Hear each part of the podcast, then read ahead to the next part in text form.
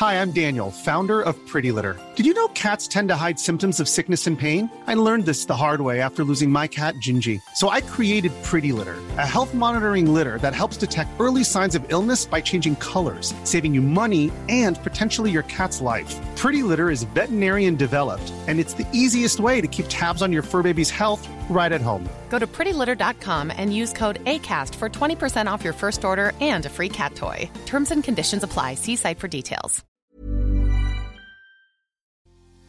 ¿Alguna vez te has sorprendido comiendo algo no por hambre, sino porque hay alguna emoción incómoda por ahí? ¿Has notado que después de comer te sientes culpable o con vergüenza? Sí, algunas personas hemos utilizado la comida para sentirnos mejor y a esto se le llama hambre emocional. Y en este nuevo episodio te explico qué es, por qué se origina y qué puedes hacer para pararlo. Así que por favor ponte cómodo, ponte cómoda porque ya estás en terapia. Hola, ¿qué tal? Yo soy Roberto Rocha, psicoterapeuta y estoy muy contento que estés por acá como todos los lunes en un nuevo episodio en donde hoy vamos a hablar acerca de el hambre emocional, la comida emocional, esa utilización de la comida para sentirnos mejor o menos peor. ¿Qué es la comida emocional? Es aquella con la cual tratamos de satisfacer o cubrir nuestras necesidades emocionales. La comida se utiliza como algo que adormece, entre comillas, la emoción o algo que me hace separarme de las situaciones que estoy viviendo ahorita por tener un placer. Placer que sí, es cierto, existe porque a final de cuentas, pues mira, yo me como el chocolate o fíjate que me fui a la tienda y me compré un pastelito o fíjate que me compré unos cacahuates. La verdad es que sí está muy rico y estoy tan metido en este tema de disfrutar lo que estoy comiendo que por un momento como que medio que se me olvida que tengo un problema, que tengo estrés, que me siento triste, que estoy enojado, lo que tú quieras. El problema realmente es eso, que es un momento, algo que te va a llevar un minuto, dos minutos, cinco minutos, pero una vez que se termina el alimento, también se termina ese adormecimiento. Y entonces, ¿qué pasa? Que tengo que buscar más alimento para sentirme mejor o bien buscar hacer otra actividad para no estar pensando o no estar sintiendo lo que estas emociones están tratando de comunicarme. Y te aseguro que todos nosotros lo hemos hecho. En algún momento hemos utilizado la comida, incluso para también situaciones positivas, ¿no? O sea, vamos a festejar algo y lo vamos a festejar con comida. Porque la comida, entre comillas, nos pone felices y la utilizamos para y la utilizamos porque alguien se graduó, porque alguien hizo algo bueno para festejar o para un premio, no sé. Lo utilizamos de esa forma, también de manera positiva, pero también de manera negativa, porque entonces estoy muy triste porque algo está sucediendo en mi vida y déjame, me como unas galletitas para que se me pase un poquito. Y a lo mejor no me crees, pero para que se entienda la diferencia y tú digas, no, Roberto, sí, yo también estoy ahí, te voy a poner las diferencias entre el hambre física y el hambre emocional. En el hambre física es completamente normal que esta sensación se incremente con el tiempo. Es decir, si tú inicias tu día y no te desayunaste nada, estoy seguro que para las 9, 10 de la mañana vas a sentir hambre. Comiste a las 10, pero a las 4, 5, 6 de la tarde, si todavía no tienes alimento, vas a sentir hambre. Se incrementa con el tiempo. A diferencia del hambre emocional, porque el hambre emocional aparece de repente y de forma abrupta. ¿Te ha sucedido que no tiene, o sea, ya comiste, acabas de comer ahorita o acabas de desayunar y es como, ay, se me antoja un pastelito, ay, se me antoja unas papitas, ay, se me antoja cualquier cosa, es algo que se me antoja en este momento, apareció en mi cabeza y en mi paladar de forma súbita. El hambre física se siente en el estómago, tenemos como esta sensación en el estómago de que algo nos falta. El hambre emocional es más un deseo, o un antojo de algo específico y comúnmente la gente lo menciona como en el paladar, como que tengo ganas de un cafecito, tengo ganas de un chocolatito, tengo ganas de una barrita, tengo ganas, tengo ganas, no, no es porque realmente mi estómago me esté pidiendo algo, sino que es mi paladar de alguna forma u otra que se está saboreando eso que me va a dar placer y satisfacción. En el hambre emocional deseas una variedad de alimentos. Es decir, yo traigo hambre y la verdad, lo que me pongas, me lo como. No me como los chícharos porque la verdad es que no me gusta la sensación, pero de ahí para allá, si me pones pollo, si me pones pescado, si me pones carne, si me pones frijolitos, lo que me pongas porque tengo hambre, me lo voy a comer. Es que nada más tengo manzanas, échame la manzana. Me lo voy a comer porque tengo hambre. En el hambre emocional, no son ciertos tipos de comida muy específico, por lo regular altos en calorías, cosas fritas, altamente procesadas, porque se me antoja ese pastelito, se me antoja ese pollito crujiente, se me antoja esa malteada. No la necesitas, pero se te antoja. Es decir, tiene que ser esto, porque si esto no es, no, no quiero. Si yo te digo, oye, realmente no tengo eso que necesitas, pero tengo una manzana, no, no, gracias. Yo, yo quiero el pastelito. Ahí nos damos cuenta de que es hambre emocional. En el hambre física tienes una sensación de satisfacción una vez que comes suficiente. Ya comí, ya me llené, muchas gracias. En el hambre emocional puedes comer en exceso o tener atracones de comida y no sentirte satisfecho. Ya me comí una galleta, pero podría comerme el paquete entero. Y si tienes otro paquete, también me lo zumbo. Y si tienes una gelatina, échamela también. Y si tienes el pastelito, también échamelo para acá. Y aunque hay una sensación de empacho, no hay una sensación de satisfacción. Me hace falta más en el hambre física no tienes sentimientos desagradables cuando comes o terminas de comer. Estás comiendo y está bien, terminé de comer y está bien. Sin embargo, en el hambre emocional sí te sientes avergonzado o culpable después de comer, porque no tenía hambre, porque no necesitaba, porque comí mucho, porque me atraganté de cosas, porque es de noche, son las 3 de la mañana y, y, vacié el refrigerador. O sea, me siento mal porque el día de mañana van a decir quién se comió todo esto. La verdad siento vergüenza incluso de mi cuerpo y de cómo está mi abdomen en este momento. No me siento bien por lo que comí. Mientras me lo comía, había una sensación de placer, pero ahora que lo termino ya no me gusta, no me siento bien conmigo y con esto que acabo de hacer. ¿Te sientes identificado con una de estas? Si la respuesta es sí, es porque has utilizado o estás utilizando la comida como algo que adormece tus emociones. Y lo repito, todos en algún momento lo hemos hecho. No quiero con esto normalizarlo y decir, ay, es normal, todo el mundo lo deberíamos hacer. No, es, es algo que sucede. ¿Por qué? Porque hay ciertas causas que pueden llevar a una persona a utilizar la comida como un adormecedor emocional. Y hay tres en particular que sé que te vas a sentir muy identificado. El primero de ellos, la primera causa es hábitos desarrollados desde la infancia. Mamá o papá que siempre acompañaban un alimento con una emoción. Cuando el nene llora, se le da el chupón. Cuando el nene se cae, se le compra una paleta. Cuando sacaba buenas calificaciones, hay que llevarlo a comer a donde más quiera. Cuando tenía un mal día, hay que traerle un postre. Cuando llueve, traigan pan. Me estreso cuando estoy en el estadio de fútbol viendo el partido. Cómprenle semillitas para que esté más entretenido en las semillitas y se tranquilice.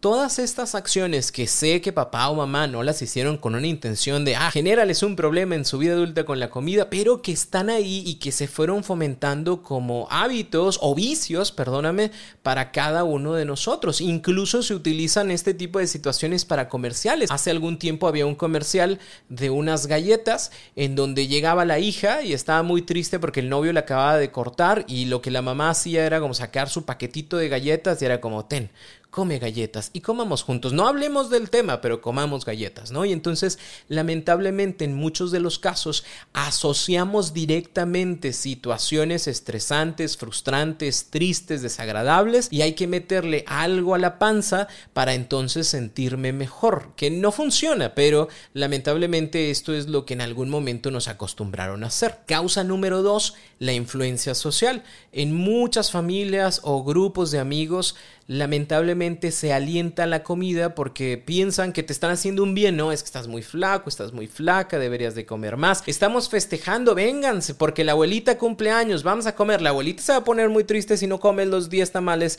que te preparó. Y entonces, ¿qué hacemos? Que hay este nerviosismo, esta intranquilidad, porque, ay Dios mío, vienen las tías y yo sé que si no me ven comiendo, entonces yo me voy a sentir mal. ¿Y qué pasa? Sucede tanto esta situación que nos vamos acostumbrando a que cuando me siento nervioso o me siento nerviosa o estoy intranquilo o intranquila, ¿qué hago? Como porque aprendí a comer cada vez que me sentía de esta forma y de esa manera sí siento un poquito ahí como de paz y de tranquilidad. No lo sosiego, pero al menos ya no me siento tan mal como me sentía antes de embutirme el pastelito. La tercera causa es el mal manejo de las emociones. Como te decía, la comida funciona como un silenciador de emociones desagradables. ¿Cuáles son las emociones desagradables? Y no estoy diciendo emociones negativas porque no hay emociones negativas, hay agradables o desagradables. Las desagradables como la tristeza, el enojo, la culpa, la nostalgia, el estrés, la desesperación, la impaciencia, etcétera, etcétera, etcétera. ¿Qué hace la comida? Que adormece esas emociones pero no las regula o no resuelve la situación. En algunos casos incluso la complica y entonces necesito más comida para poderme sentir mejor. Te lo pongo en tres ejemplos para que te quede bien claro. Ejemplo número uno, tengo mucho estrés, hay muchos problemas en el trabajo y cada 10 minutos me escapo al Oxxo o a la tiendita de la esquina para comprarme unas papas que en ese momento me hacen sentir mejor, o sea, como que aligeran el momento la situación, le agrego ahí como mi refresquito, le agrego dos, tres más, las comparto incluso con mis compañeros, agarro el elote ese en vaso o el esquite en vaso, pero no mejoran los temas del trabajo. No se resolvió mi nivel de estrés. Así que ahora me siento más culpable porque me siento todo empachado por lo que comí y aparte como que me hace falta algo dulce, ¿no? Y entonces como procrastino y tampoco quiero terminar lo que necesito terminar, pues voy a la tienda y ahora sí ya me compro otros productos que son dulces. Ejemplo número dos mi relación va mal. Pero la neta es que yo no se lo quiero contar a nadie. No, no quiero porque no quiero sus juicios, no quiero porque me van a decir te lo dije, no quiero. O sea, la neta, yo y mi pareja estamos muy mal, cada quien está ahí por sus casas y yo me encierro en mi cuarto. Pero no me encierro solo, no me encierro sola, me encierro con un bonche de papitas, chocolates, dulces y demás cosas. ¿Por qué? Porque quiero sentirme acompañada de algo que me genere placer. Así que como no voy a sacar por la boca lo que pienso y lo que siento, pues déjame meto algo por la boca para sentirme mucho más tranquilo, mucho más tranquila. Pero el tema es que lamentablemente el dolor, aunque se adormece un ratito, vuelve a surgir no se mejora mi relación, pero ahora tengo un estómago abultado que menos me deja salir de la habitación porque ahora me siento mal porque traigo todo el estómago embarado. ¿Y qué hago? Que me vuelva a acompañar de comida procesada. Sobre todo al día de hoy que tenemos tantas aplicaciones en las cuales es tan sencillo como pedir comida, no tienes que salir, no tienes que arreglar, no tienes que hacer nada, solo lo pides y te llega a tu casa y entonces ¿qué hago? Que me acompaño, acompaño ese dolor a través de la comida. Ejemplo número 3, oye, fallece un ser querido, papá, mamá, una abuela, una persona muy cercana. Y durante toda la semana me han estado visitando y acompañando amigos y familiares. Yo no lo he notado hasta ahorita, pero fíjate que cada que alguien llega, lo hace con comida y comemos, o bien me invitan a comer. Y mientras hablamos de lo triste que fue perder a mi abuela, de lo triste que fue perder a papá o a mamá, no me había dado cuenta, pero siempre lo hago comiendo algo, siempre hablo de ese dolor acompañado de un pan, acompañado de un dulce, acompañado de un café, acompañado de algo, porque incluso no puedo ver los videos o las fotografías de mi familiar si no lo hago acompañado de algo.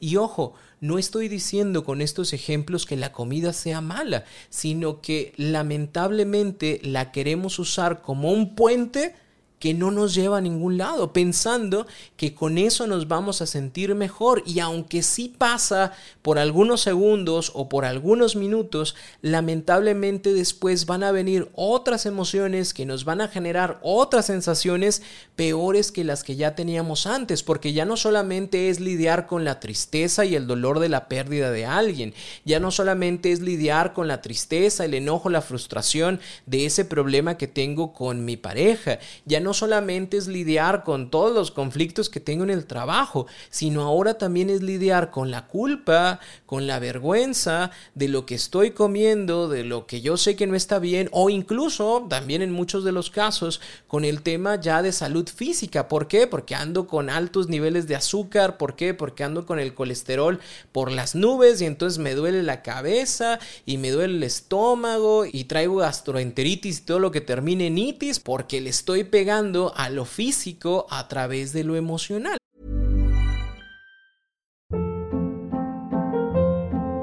Hold up. What was that? Boring. No flavor. That was as bad as those leftovers you ate all week. Kiki Palmer here, and it's time to say hello to something fresh and guilt-free. Hello Fresh. Jazz up dinner with pecan-crusted chicken or garlic butter shrimp scampi. Now that's music to my mouth. Hello Fresh. Let's get this dinner party started. Discover all the delicious possibilities at HelloFresh.com.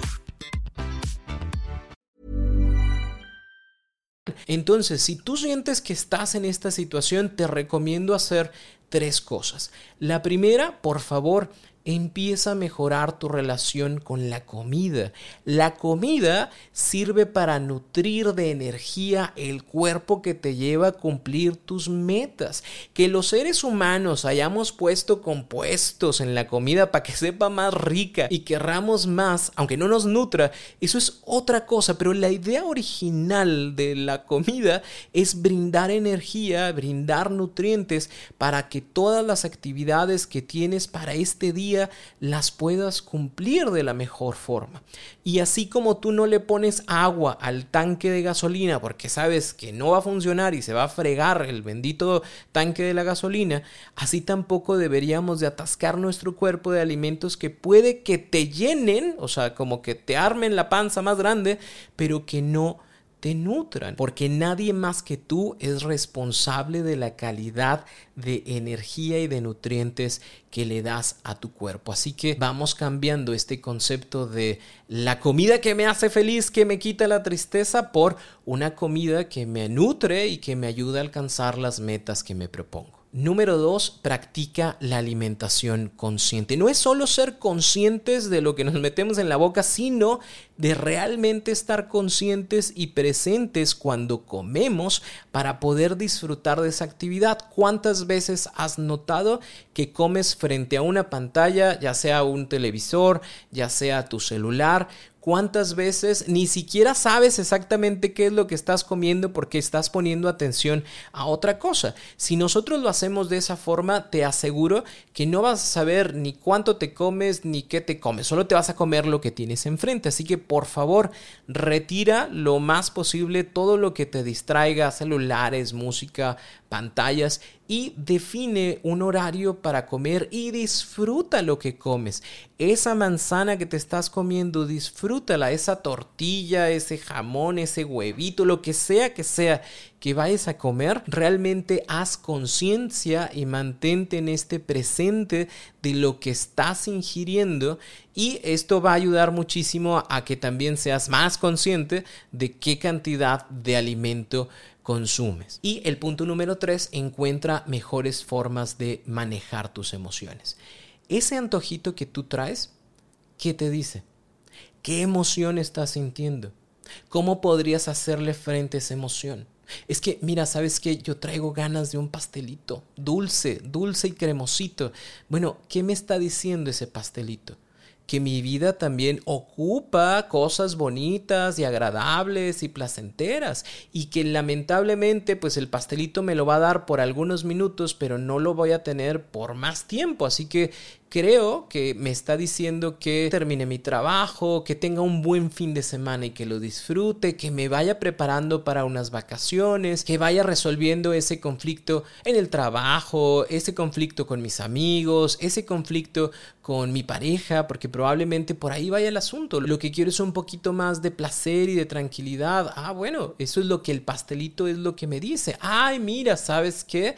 Es que, ¿qué me dice esas papitas que me como a cada rato? Que voy a la tiendita y a cada rato agarro. Me quieren decir que ya estuvo bueno del asunto, o sea, que lo he dejado por ahí procrastinando una y semana y dos y tres y todavía no lo termino. Bueno, creo que es momento de ya no estarle introduciendo cosas a mi boca y manchando el bendito mouse y el tablero con toda mi grasita de mis papitas y que me ponga ahora sí detenidamente a sacar este trabajo. O incluso a lo mejor ya hasta me está diciendo que este no es mi trabajo. Me la paso más tiempo afuera porque no solamente es la comida, sino también el tiempo que me tomo para irme a comprar cosas y regresar para luego volverme a ir y comprar. Lo que no quiero es estar aquí. Probablemente también ya es momento de darle una nueva ruta a tu vida, a tu profesión, a lo que a lo que realmente deseas. O sea, esto me está diciendo algo. No me quedo con las papitas, me quedo con el mensaje de que hay algo que necesita cambiar. Así que habrá que buscar hacer cosas diferentes, ¿no? Hablar del tema,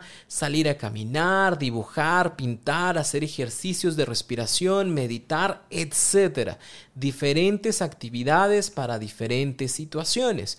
Identificar las emociones es un punto crucial para empezar a hacerles frente. Y si lo notas, estamos hablando de inteligencia emocional, que nuestras emociones realmente nos ayuden a cumplir nuestras metas y no que nuestras emociones sean elementos que nos mantienen en los mismos problemas. Y si tú sientes que la inteligencia emocional no es lo tuyo y deseas aprender más sobre ello para que tus emociones te ayuden y no te afecten, aprovecho para invitarte a la suscripción de En Terapia Plus, ya que en el mes de septiembre vamos a desarrollar el tema de inteligencia emocional desde cero.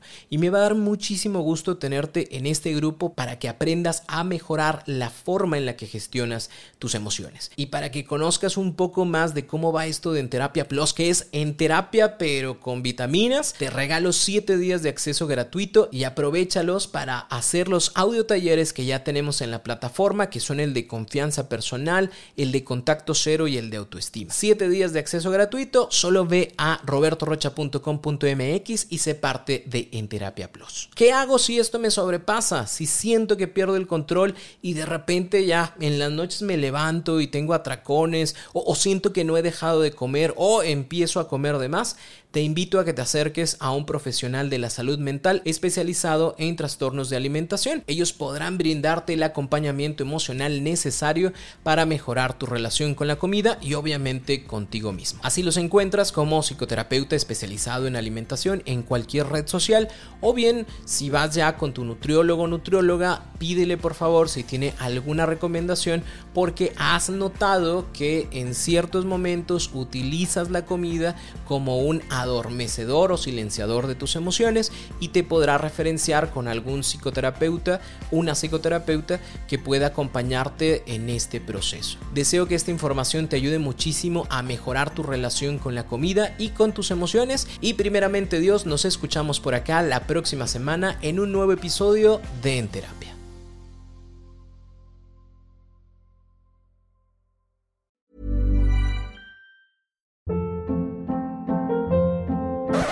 Hold up. What was that? Boring. No flavor. That was as bad as those leftovers you ate all week. Kiki Palmer here, and it's time to say hello to something fresh and guilt-free. Hello Fresh. Jazz up dinner with pecan-crusted chicken or garlic butter shrimp scampi. Now that's music to my mouth. Hello Fresh. Let's get this dinner party started. Discover all the delicious possibilities at hellofresh.com.